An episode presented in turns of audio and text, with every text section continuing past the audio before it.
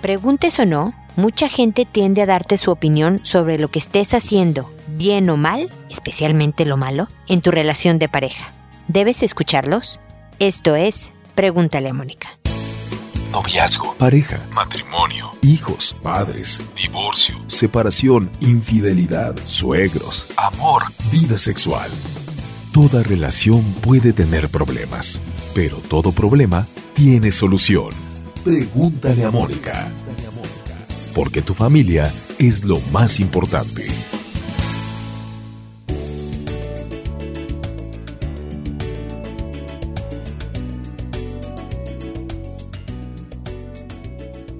Bienvenidos amigos una vez más a Pregúntale a Mónica. Soy Mónica Bulnes de Lara, como siempre feliz de encontrarme con ustedes en este espacio en donde pueden encontrar herramientas que les ayuden en todo tipo de relaciones con sus hijos, en la formación de sus hijos, con su pareja, con compañeros de trabajo, con amigos, con familiares y lo hago no solo a través de este podcast, sino también en Facebook, Instagram, hay una nueva aplicación en Clamer que estoy publicando también los podcasts, eh, Twitter, bueno, hasta Pinterest. Así que me pueden encontrar por todos lados, siempre tratando de ayudarles. Les explico, porque hace tiempo que no lo hago y creo que para los nuevos escuchas es importante saberlo, que contesto en audio.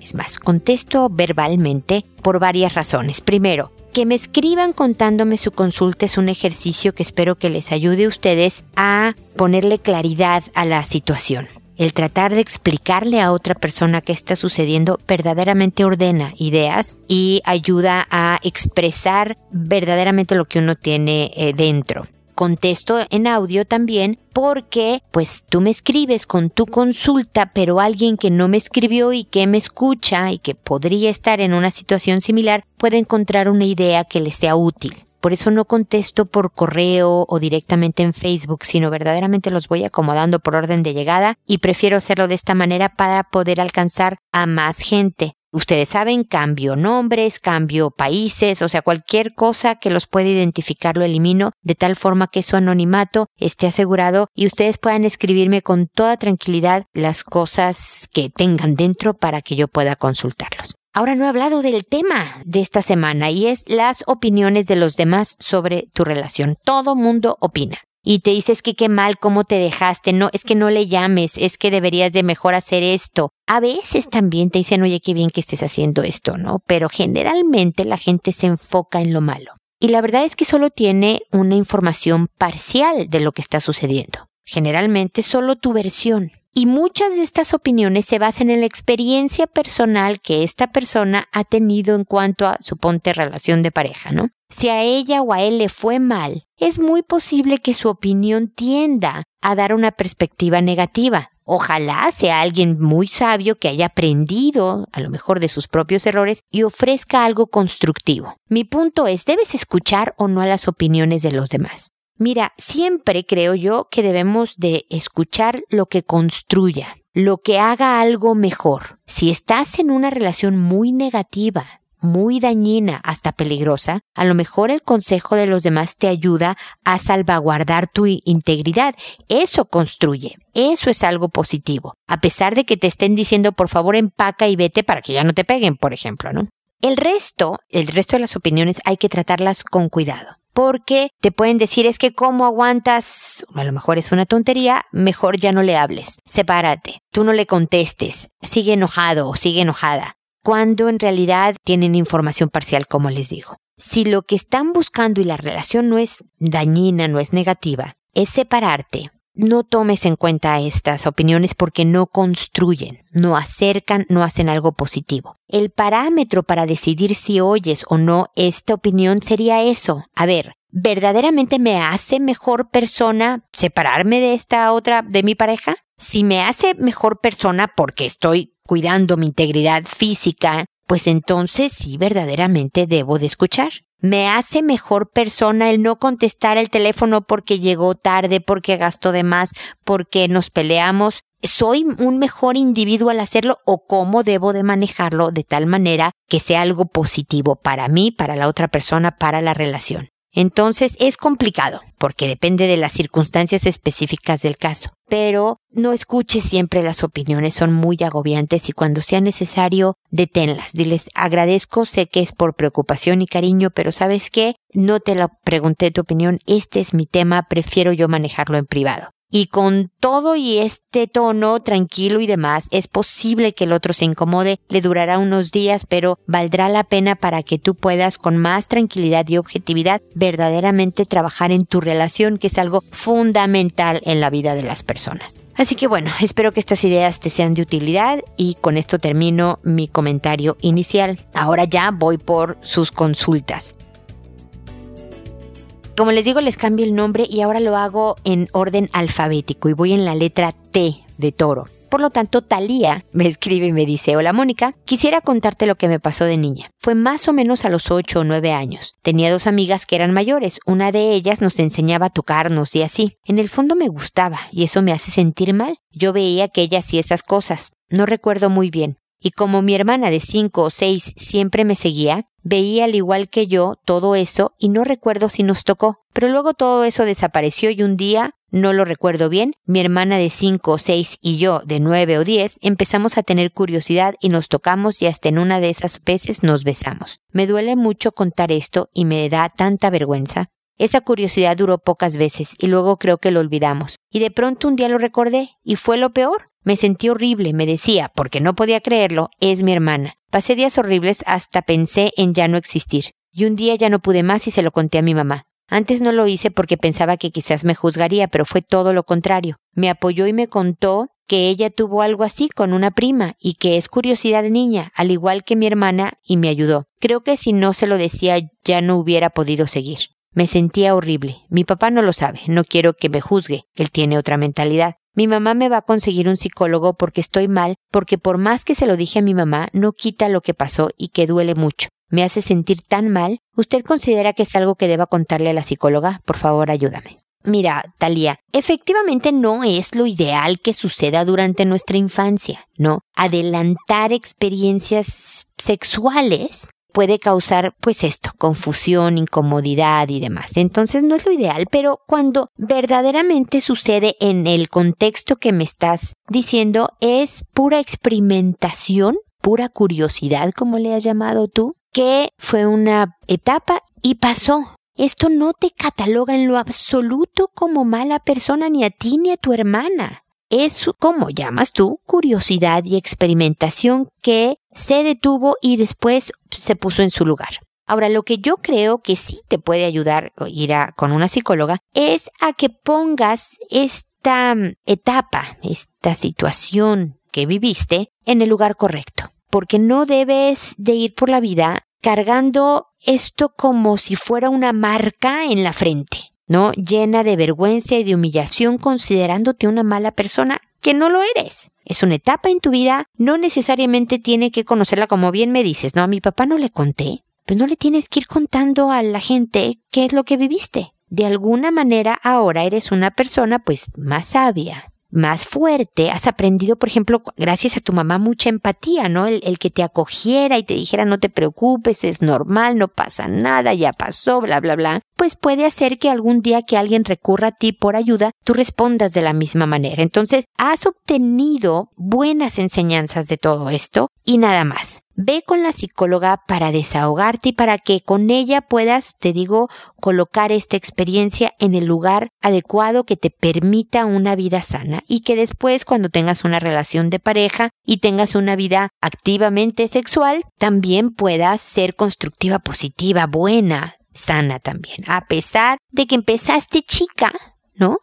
Pero que no pasó a mayores, ¿no? No es un abuso sexual, no nada, es una simple etapa de curiosidad y experimentación más propia de la adolescencia, pero igual nada sorpresivo en, los años que me estás mencionando. Así que tú tranquila, no es ninguna emergencia, pero la terapeuta te va a ayudar a que se te baje este susto, esta vergüenza que tienes y demás y lo pongas verdaderamente en el lugar que merece, que es una experiencia nada más, una etapa, una anécdota de tu vida y seguir adelante. Ok, Talía, así que espero que sigamos en contacto y que todo vaya mejor más adelante. Luego está Uma. Tocaba la U.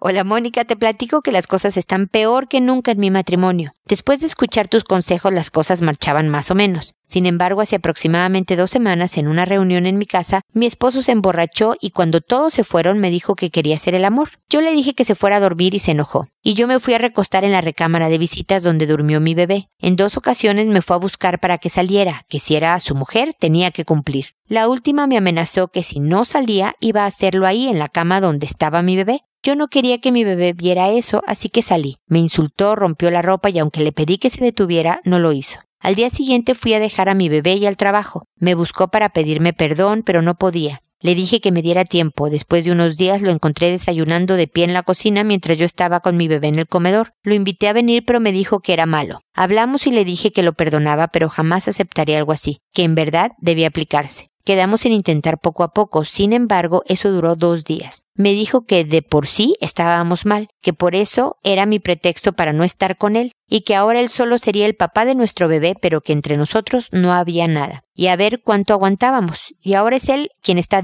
indiferente. En este caso mi matrimonio ya no tiene solución. ¿Es posible que me vuelva a agredir o al bebé? ¿Cómo lidiar con su actitud de indiferencia? ¿Estoy exagerando? ¿Qué puedo hacer por mí? Porque cuando se acerca solo viene la imagen de esa noche. ¿O por qué cuando se acerca solo viene la imagen de esa noche? Por favor, ayúdame, me siento fracasada, con dolor y con mucha vergüenza. No veo opciones y no puedo vivir más así. A ver, mi querida Uma, lo primero es lamentar intensamente toda esa escena en donde tu marido forzó las relaciones sexuales. La verdad es que no es para menos tu reacción. Fuiste atacada, por muy esposo que sea, por muy papá de tu bebé, te violaron, Uma te forzaron a tener relaciones cuando tú no querías, insultada y con ropa rota, ¿no? Y por lo tanto no es de que, ay, discúlpame, bueno, está bien, bueno, sigamos adelante. Ya de por sí había antecedentes de que la relación estaba mal y esto, por supuesto, que rompe cosas importantes. Yo no sé, porque Uma no me lo especifica, si tu esposo tiene un problema para controlar su forma de tomar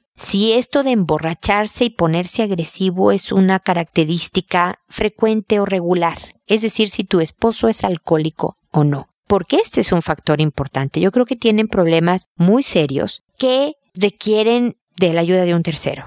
Yo verdaderamente buscaba ayuda con un terapeuta de pareja porque si hay un problema de adicción, si hay un problema de ira, de manejo de ira, además de todos los que ya tenían con anterioridad, entonces se requiere la ayuda de un especialista. Pero si me dices, no, sabes que es frecuente que tome y es frecuente que se ponga agresivo y ya pasó esta línea, entonces Suma lo único que te puedo decir es que tristemente tienes que empacar e irte a donde estés protegida. Porque vivir con miedo, me estás diciendo, oye, ¿es posible de que me vuelva a agredir o amigo al bebé? O sea, ya el que puedas poner esta pregunta habla de que tienes miedo y esa no es una forma de vivir y hay que protegerte.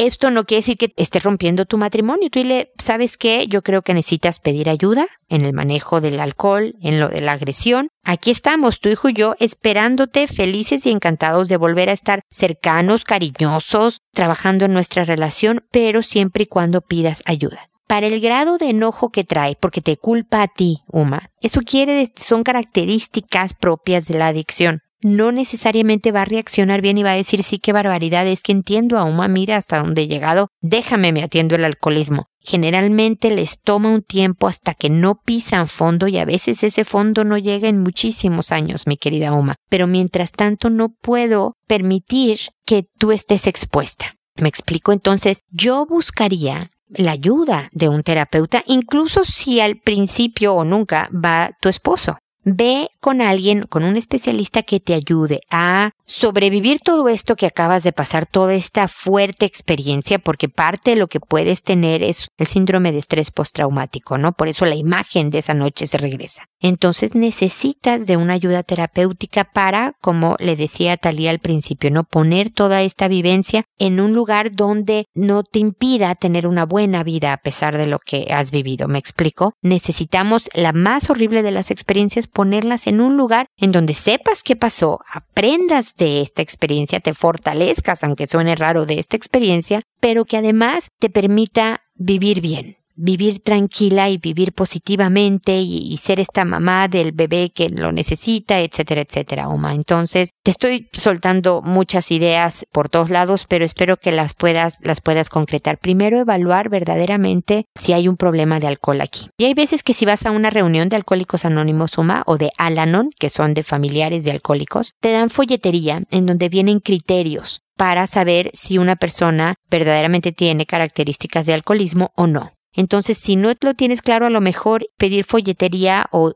buscar en Internet las características de un alcohólico puede ayudarte a establecer criterios y después protegerte. Protegerte a ti, a tu bebé, sobre todo a ti, es la que más me preocupa. Yo creo que tu bebé ahorita está a salvo, salvo la terrible influencia de, ver a alguien que no controla su manera de beber, ¿no?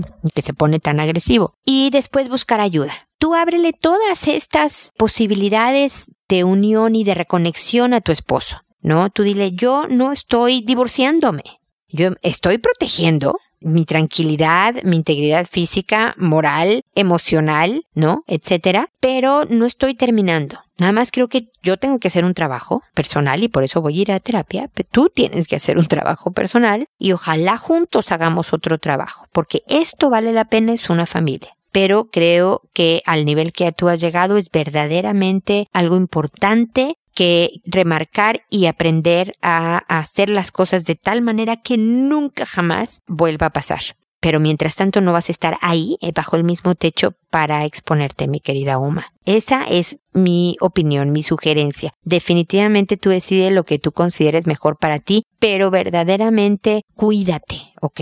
Cuidándote, vas a ayudarlo a él a pesar de que no lo vea inicialmente este hombre, ¿no? Pero no puedes permitir que te castigue ¿no? Ahora, con este trato, un poco también porque se siente mal, pero con todo un escenario que verdaderamente eh, no lo excusa, es hasta un delito, me explico. Entonces, es importante que tú pongas las cartas sobre la mesa y seas firme, cariñosa, tranquila, ¿no? Es decir, yo no estoy aquí terminando nada, no quiero tener una familia, pero hasta aquí llegaste. Y sobre de eso ver cómo se maneja la cosa. Sabes que aquí estoy para lo que necesites, así que espero que sigamos en contacto.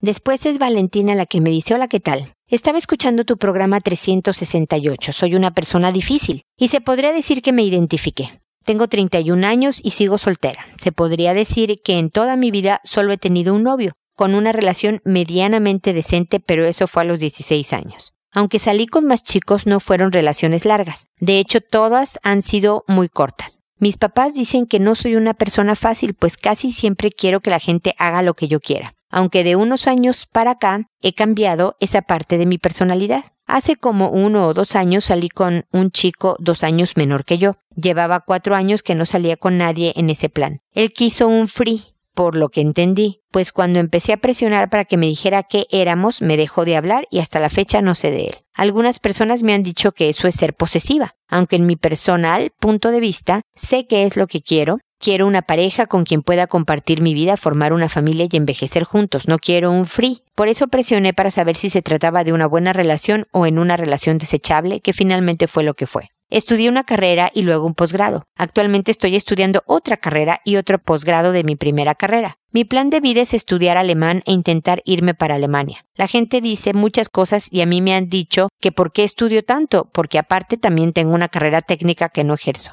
A mí me gusta estudiar, me gusta aprender y quiero hacer un buen currículum para poder irme de mi país. Yo no lo veo mal, pero he recibido comentarios desde que debería de ir a un psiquiatra por tener miedo de dejar de estudiar, según una persona, hasta que nunca voy a encontrar marido, pues a los hombres no les gusta que las mujeres sepan más o ganen más que ellos. Yo no pierdo la fe. Una parte de mí dice que podré irme del país y allí encontraré a alguien que sí valga la pena, pues aunque tengo amigos, no son solteros o no les llamo la atención o no me atraen, y los que me buscan para algo más son casados. ¿Será que sí soy demasiado exigente? ¿O sí estoy estudiando demasiado? Pues ahora que terminé el segundo posgrado me gustaría hacer un diplomado o de plano ya no hay hombres que quieran tener una buena relación? Muchas gracias desde ahora por tu respuesta que esperaré con ansias y muchas gracias por tu programa, pues he aprendido mucho a lo largo de estos años que los he venido escuchando. Pues gracias Valentina por tus amables palabras y mira, se ve que eres una mujer inteligente. ¿no? Les gusta estudiar, eres académicamente muy, muy buena, ¿no? Y yo no creo en el afán de buscar marido, dejes de hacer lo que te gusta. Espero que además seas capaz de generar dinero, ¿no? Que estés trabajando y que estudies en tus ratos libres, ¿no? Para que además tengas la capacidad de ser económicamente independiente. Yo no creo que la vara en la que debas medir una relación de pareja sea una en la que te veas disminuida, no seas tú con tal de agarrar marido, ¿no? Que no sepa que yo sé tanto que no sepa que yo gano más, ¿no? Eso me parecería que habla mal del marido y mal de ti. Pero, mi querida Valentina, hay otra inteligencia, la inteligencia emocional. Y esa es bien importante en las relaciones interpersonales. Y como me has dicho, tú has aprendido algo al respecto con toda tu experiencia de vida, ya has mejorado en algunos temas, pero parte de que seas una mujer inteligente es que creas tener la razón en muchos temas y quieras que la gente haga lo que tú dices por eso. Entonces, soltar este control es bien importante en las relaciones interpersonales. Crecer en inteligencia emocional es fundamental. Yo creo que si te gusta estudiar, no hay problema mientras seas capaz de tener una vida social, una vida físicamente sana, te muevas, hagas ejercicio, más bien, hagas tus chequeos médicos, etcétera, etcétera, puedas tener un pasatiempo, me explico, tengas una vida completa, trabajo que te mantenga como te decía, etcétera, etcétera. Tú sigue estudiando, la verdad es que yo quisiera también seguir estudiando, ahora no, no es posible porque pues hay que pagar colegiaturas de tres hijos en la universidad, pero te entiendo este interés académico yo creo, a lo mejor si te vas a otro país, encuentres a, otro tipo de hombres. Los latinos también hay de repente hombres del siglo XXI en donde no se ven amenazados con una mujer capaz. Siempre y cuando esta mujer sea, pues no sé si lo voy a decir correctamente, ¿no? Pero emocionalmente atractiva.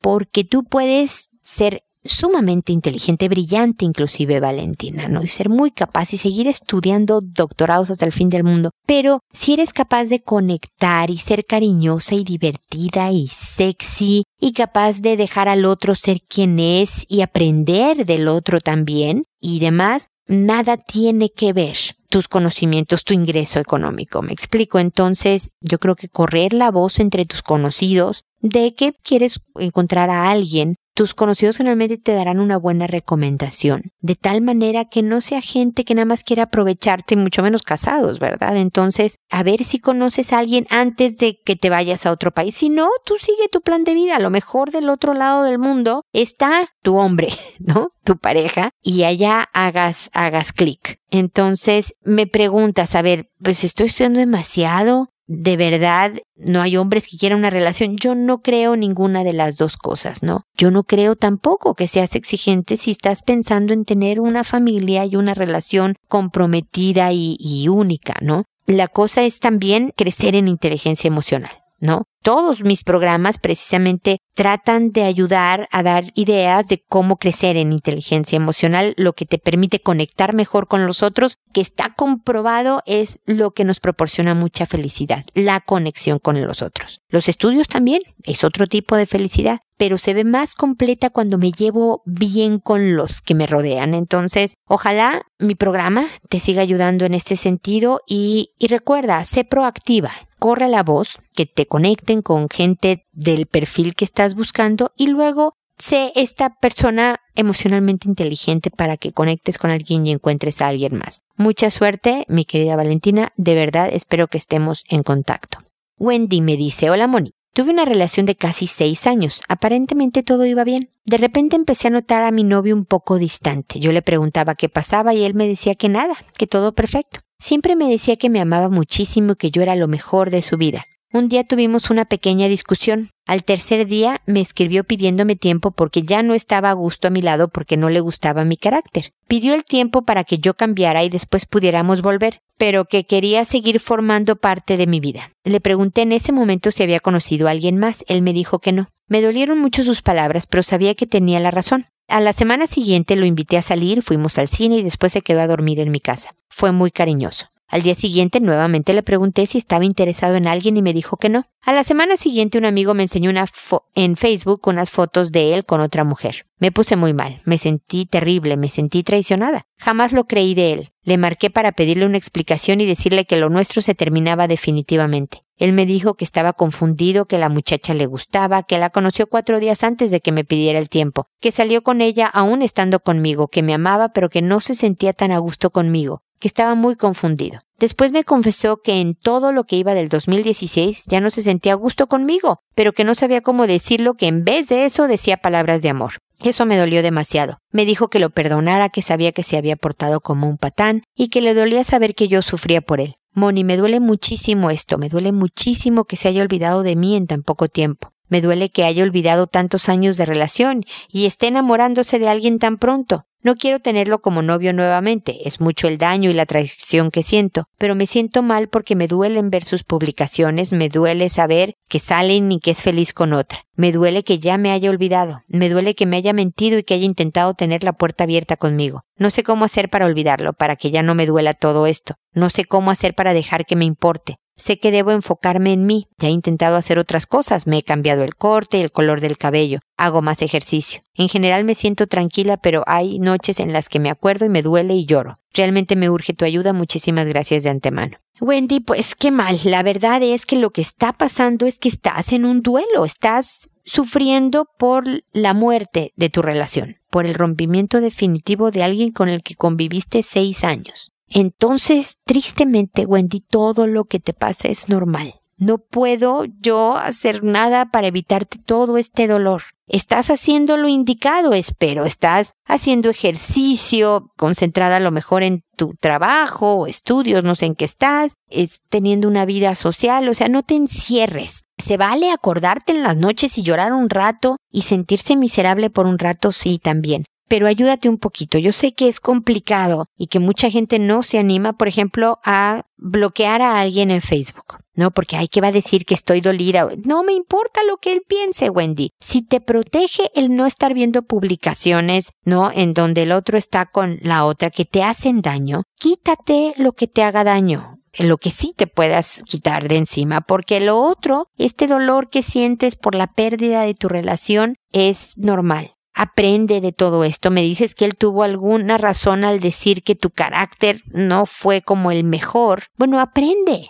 de esto. Aprende para la próxima. Él lo manejó pésimo, inmaduro y como él dice, ¿no? También a nivel patán. En vez de ser claro, en vez de primero trabajar en la relación, pero los hubieras, Wendy, no sirven de mucho. Realmente vas a estar así sintiéndote mal por un rato, no te puedo mentir enfócate en todas las áreas de tu vida, ¿no? Y vas a ver que poco a poco, con el tiempo, un día te vas a sentir un poco mejor y al día siguiente un poco más y saldrás adelante, Wendy. Solo aprende, fortalécete y hazte más sabia de todo esto. Es lo único. Y, y, cuentas con mi cariño y mi apoyo, ya lo sabes, porque no me gusta que la gente la pase mal definitivamente, pero estas son parte de las experiencias de la vida y yo espero que con toda esta sabiduría que habrás adquirido de todo esto, muy en el futuro, o sea, muy pronto espero, no, no tan pronto, porque si necesitas pasarla sola un ratito, aunque no me lo creas, ¿no? Él no está haciendo lo adecuado de brincar de una relación a otra, pero que en, un futuro tú tendrás una mejor relación basada en todo este aprendizaje, ¿no? Entonces, eh, ánimo, paciencia y bueno, no estás sola, aquí estamos contigo, ¿ok, Wendy? Seguimos en contacto.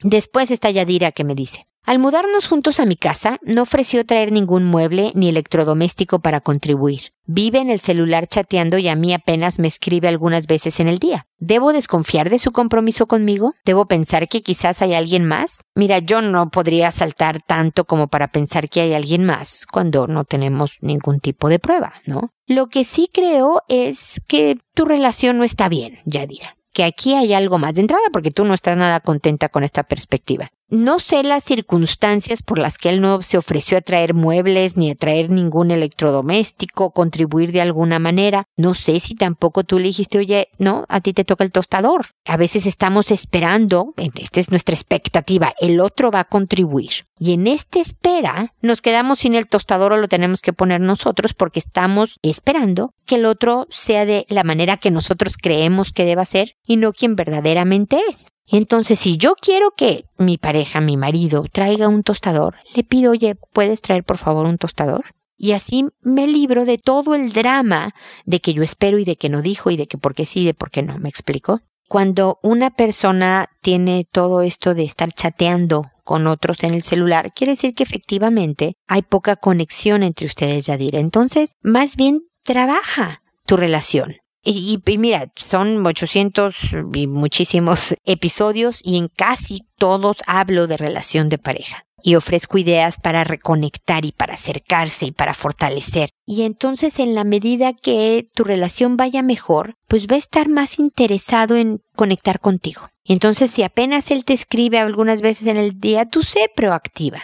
¿no? Empieza a conectar y empieza a ser esta persona de la que tú hiciste que él se enamorara de ti, ¿no? Esta persona encantadora, sexy, simpática, alegre, sin reclamos de todo el día, sin quejas de todo el día, sin recriminaciones de que qué mal que no hiciste y por qué eres así, porque me explico. Hacer un ambiente mucho más acogedor y ver en qué nos está faltando para mejorar nuestra relación. Y yo espero que con todo esto, este nivel de chateo, este nivel de distancia contigo se acorte, diré. Así que, por favor, ve escuchando poco a poco, porque son muchos los episodios, y espero que además con las pocas ideas que te pude ofrecer en este momento, sepas por dónde empezar a trabajar. Más que dar saltos de que me está engañando, a, lo mejor sí, ya dirá, pero yo no saltaría nada más por el nivel de chateo que trae. Es todo un contexto de comportamiento, es todo un análisis de cómo está nuestra relación. Entonces, antes de estar pensando en infidelidades, trabaja en conectar. Si verdaderamente mientras trabajas en esto ves que él no tiene ningún interés, eso también te servirá para estar evaluando en dónde estás parada, ¿no? Porque incluso cuando la gente no dice nada, está comunicando muchas cosas, ya diré. Entonces, analiza, sopesa y trabaja hacia reconectar. Ojalá él responda porque esté nada más en un momento de alejamiento, pero que sepa acercarse después, ¿ok? Seguimos en contacto. Zaira, porque ya es la Z, finalmente me dice, hola Mónica, estoy diagnosticada con trastorno disfórico. Es horrible, todas las noches tomo un medicamento, pero creo que, que no me funciona. Estoy a la espera de mi cita para dejarle saber al ginecólogo. Leí que junto con el medicamento podría servir una terapia conductual cognitiva. ¿Quién las da? ¿Funcionan? Tengo un hijo de 14 y por solo dos, tres días endemoniados mi vida se me está arruinando. Personas cercanas me tachan de problemática, a punto de perder mi trabajo, y yo que en estos días quisiera morirme. Y no sé si por los dolores del cuerpo, la tristeza que me embarga al ver cómo esto se ha vuelto un problema, y aunque trato de controlar todo, hay cosas en las que no más no puedo. Y tampoco se puede explicarle a todo el mundo que padezco esto. Soy cajera de una tienda y trabajo interactuando con personas todo el día. Me gustaría lo tocaras como tema de entrada, puesto que para mí es importante que otros sepan que esto es vivir un pequeño infierno, pero es más fácil calificarnos como problemáticas, locas, tragonas, flojas, o decir ahí estás en tus días. Esos días en que duele hasta el alma que no es que seamos lentas o distraídas. Yo tengo que salir a trabajar así, llorando, sintiéndome la más miserable, romper a llorar, comerme algo súper picante junto con un pastel, enojarme al mismo tiempo y sí lamentablemente después ofrecer disculpas muchas veces no aceptadas, con justa razón. Nadie quiere sapos y culebras. Lo dijo por la terrible necesidad de expresar y no pensar en esos mugrosos días. Y después normal tres semanas pero por unos días del mes se arruina casi todo. Quiero agradecerte por lo mucho que me has ayudado durante estos años después de que te encontré con tus 851 audios. En la espera del siguiente, gracias por todo. Bueno, mi querida Zaira, ya son 853 con este. Muchísimas gracias por escucharme y muchísimas gracias por las palabras que dices. Y efectivamente lo voy a poner el trastorno disfórico que para quien no lo sepa es un síndrome premenstrual agudo, verdaderamente intenso. Es una condición médica y voy a hablar de ella en un futuro próximo. Vas a ver, Zaira, ya tomé nota. Efectivamente, la terapia conductual cognitiva te va a ayudar mucho. Es una, un, un, tipo de terapia, yo soy una de ellas, por ejemplo, yo soy una terapeuta conductual cognitiva, en donde te dan estrategias, te ofrecen ideas concretas, ejercicios prácticos para que tú puedas manejar y estés mucho más en control de ti misma. La verdad es que las hormonas controlan muchísimos de los procesos internos, incluso nuestro estado emocional. Y por lo tanto un descontrol hormonal puede provocar salirnos de, de nuestras casillas. Y, tú además tienes un hijo de 14 años que está adolescente y hormonal también. Entonces me imagino que esto es una combinación bien, bien explosiva. Busca al terapeuta, pregunta entre con psicólogo, preguntar quién es para ver a quién te recomiendan, etcétera, etcétera, de tal manera que encuentres a la persona indicada, ve con el médico para que te dé otro medicamento u otra dosis, tienen que la combinación química perfecta para ti y puede que sea a base de varias sesiones con el ginecólogo, no solo de una. Lo tuyo es algo importante y fuerte, mi querida Zaira, así que vas a tener que ser muy proactiva con tu enfermedad. Es decir, no esperes a que el médico haga, no esperes a que el terapeuta descubra tú da información, tú regresa con uno y con otro, decir esto sí me funciona, esto no me está funcionando, necesito otra manera, si es necesario cambiar de ginecólogo o de terapeuta hasta que encuentres lo que necesitas, vas a poder estar bien, vas a poder arreglar tu vida. Así que ánimo y fuerza y acción, ¿ok? Cualquier cosa, aquí estoy para que estemos en contacto. Espero que muy pronto te encuentres mejor y espero también amigos que nos volvamos a encontrar en un episodio más de Pregúntale a Mónica porque ya sabes, tu familia es lo más importante. Hasta pronto.